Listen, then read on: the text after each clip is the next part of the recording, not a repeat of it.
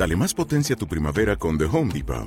Obtén una potencia similar a la de la gasolina para podar, recortar y soplar con el sistema OnePlus de 18 voltios de Ryobi desde solo 89 dólares. Potencia para podar un tercio de un acre con una carga.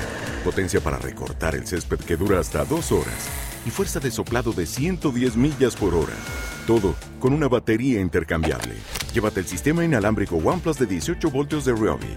Solo en The Home Depot. Haces más. Logras más. Escuchas Bitácora 2.0 con Noemí Mena por Dinamis Radio. Continuamos en la Bitácora 2.0 y en la Escuela de las Emociones vamos a hablar del tema de la inteligencia emocional con Raquel Secal, que es psicóloga y terapeuta. Buenas tardes, Raquel. Hola, buenas tardes. Comentábamos al principio del programa que las emociones son una asignatura pendiente. Realmente cuidamos nuestra salud física, pero comentábamos que tal vez no somos lo suficientemente conscientes de la importancia que tiene la salud emocional. Es cierto que no se nos educa demasiado sobre eh, la importancia de las emociones en la salud, ¿no? Eh, normalmente cuando tenemos algún síntoma a nivel del cuerpo, ¿no? Corporal, pues vamos a ver al médico, ¿no? Sin embargo, si nos duele, eh, si nos duele el corazón o tenemos algún disgusto, normalmente no sabemos muy bien qué, qué hacer con con esas emociones, ni cuáles son, ni cuántas emociones hay, eh, ni cuáles son las emociones esenciales, ni tampoco si las emociones tienen alguna relevancia en nuestra salud física o no. Entonces, cuando nos damos cuenta de que algo va mal, cuando estas emociones eh, negativas eh, afloran, que no sabemos muy bien qué hacer con ellas. Claro, porque lo primero quizás sería saber cuáles son las emociones, ¿no? Eh, cuáles son las emociones esenciales y luego eh, cómo tratarlas, ¿no? Cada una debe ser tratada de una forma eh, distinta. hoy en día, desde las neurociencias y, desde la psiconeuroinmunología, se está viendo toda la importancia de las emociones en la salud, ¿no? Las emociones esenciales son seis. Serían miedo, la rabia, el enfado, la sorpresa, el asco, la alegría y la tristeza. Entonces cada una tiene que ser tratada de una forma distinta. De estas emociones esenciales, realmente algunas eh, pensamos que son positivas y otras que son negativas. Sí, es así. Que bueno, eh, está bien, ¿no? Porque es cierto que la alegría normalmente em, o la sorpresa pueden ser más positivas y nos van a ayudar en nuestra salud y nuestro bienestar, pero digamos que las que son negativas, si las canalizamos y las podemos liberar, nos van a dar una información interesante también que es necesario escuchar y es necesario honrar. ¿Y podríamos poner algún ejemplo de este tipo de emociones, cómo canalizarlas? Pues, por ejemplo, eh, la tristeza, que solemos pensar que es algo negativo, que es mejor como ningunearlo o, no considerarla, ¿no? La tristeza es una de esas emociones que debe ser honrada, ¿no? Es lo que algunos terapeutas han llamado el picnic con el osito de peluche, ¿no? Es decir, me siento triste, bueno, lo primero enfocar qué me está pasando, qué siento, liberación emocional, qué es lo que pasa, tristeza. Vale, la tristeza normalmente tiene que ver con una pérdida, ¿no? Pues ese picnic con el osito de peluche eh, puedo hacerlo como, como yo quiera, ¿no? Pero normalmente voy a honrar esa tristeza. Entonces voy a relajarme en casa, me puedo hacer un baño de agua caliente con espuma, eh, puedo ver una película de llorar y suelto esa tristeza. Lo que comenta Raquel me parece muy interesante porque además vivimos en una sociedad en la que intentamos ignorar, por ejemplo, el sentimiento de tristeza en el momento en el que uno está triste. Bueno, pues si te gusta beber, bebes, eh, buscas formas de escapismo, ¿no? De no afrontar esa tristeza. En cambio, lo que nos comentas que realmente eh, para tener esa salud, esa estabilidad emocional, para recuperarla después de una pérdida, de un momento difícil, tienes que reconocer que estás triste. Claro, es muchísimo mejor eh, tener esa liberación emocional, ¿no? Hablabas de las conductas que solemos hacer, pues voy a salir de fiesta, eh, voy a beber, por ejemplo, ¿no? Para evadirme, para huir, ¿no? Olvidar esa emoción. Porque este tipo de, de sentimientos se ve casi como una debilidad, ¿no? Si admites que estás triste, es como que eres débil, ¿no? Es como si dejo que me afecte, así que la gente que bebe o la gente que sigue adelante o se va de fiesta toda la noche, es como evitar eh, pensar en ello. Y evitar pensar. Mm. Ese es el mecanismo, ¿no? Que normalmente nos va a dar más problemas. Eh, y eso es lo que, esa higiene emocional, ¿no? Esos primeros auxilios que debemos aprender, ¿no? Estoy triste, entonces, bueno, voy a beber, voy a evitar pensar, ¿no? Pues eh, es mucho mejor honrar esa tristeza.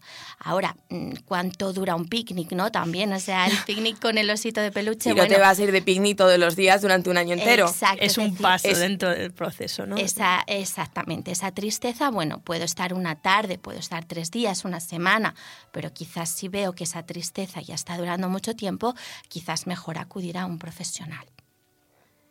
Bueno, estamos hablando de las emociones, acabamos de comentar la tristeza. En cuanto a otras emociones que tenemos también que gestionar, por ejemplo, el miedo, el miedo genera muchos bloqueos. ¿Cómo podemos gestionar ese miedo?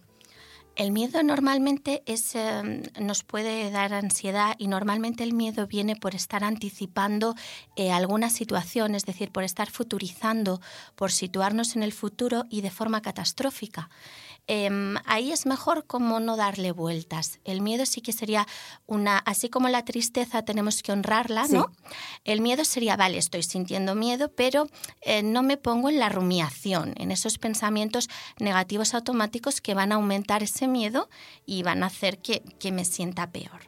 Entonces, en emociones negativas como el miedo hay que intentar no darle cancha, no ponerse en plan más mm, pesimista, más catastrofista, porque eso en el fondo aumentaría esa sensación de miedo. Exacto, eso puede em, pues, darnos ansiedad, estrés y eso bajaría nuestras defensas y nos haría más vulnerables a padecer cualquier otro tipo de enfermedad o, por ejemplo, a padecer ansiedad, que es una, es una enfermedad eh, psicológica.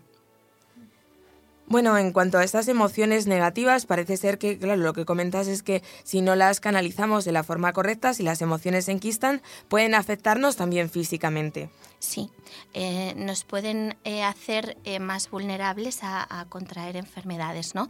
Normalmente porque bajan las defensas, esa emoción que se enquista, que no se libera, que no se canaliza, em, hace que bajen nuestras defensas y entonces estamos más vulnerables a, padecer cualquier tipo de enfermedad, ¿no? Bajan las defensas. También, por ejemplo, si tenemos un disgusto muy grande o nos enfadamos o sentimos mucha rabia y no lo canalizamos, puede subir nuestro eh, ritmo cardíaco ¿no? y entonces podemos eh, padecer, por ejemplo, un ataque al corazón. O si em, tenemos mucha ansiedad, podemos tener úlcera de estómago. Es decir, que es importante mm, tratar las emociones, cuidarlas y saber cómo, cómo canalizarlas.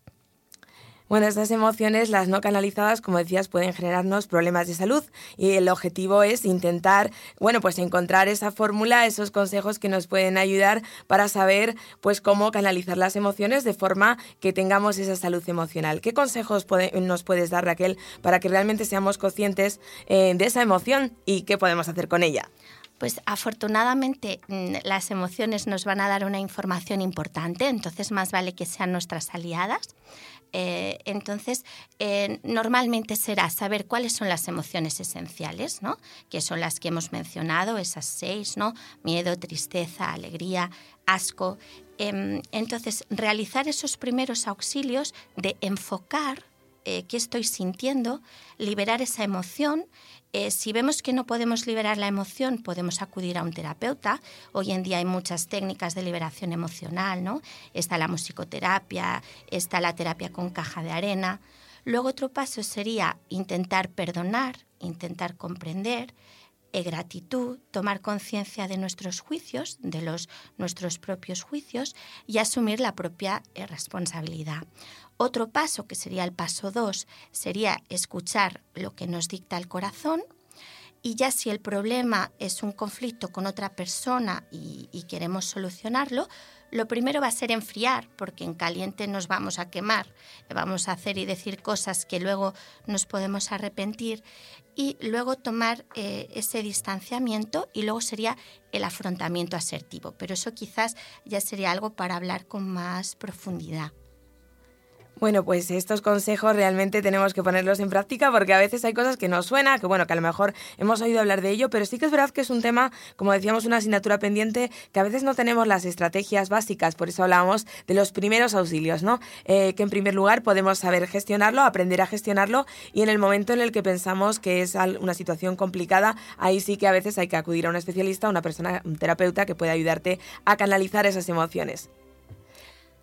Así es, si vemos ya que no que esa emoción está siendo excesivamente intensa o que está durando mucho, eh, ahí quizás sería bueno acudir a un terapeuta que va a saber de dónde viene y va a saber leer eh, qué, está pasando ¿no? a nivel emocional y nos va a poder dar unas estrategias para que nos sintamos eh, mejor. Bueno, muchas gracias Raquel por haber estado con nosotros aquí en la Bitácora 2.0 hablando de estos temas que bueno, en la vida cotidiana en realidad todos eh, pues tenemos que gestionar las emociones, pero son de estos temas que precisamente porque van con nosotros a todas partes, a veces no nos paramos a pensar en ellos. Es así, pero ahí están y nos afectan, ¿no? Más de lo que podemos pensar.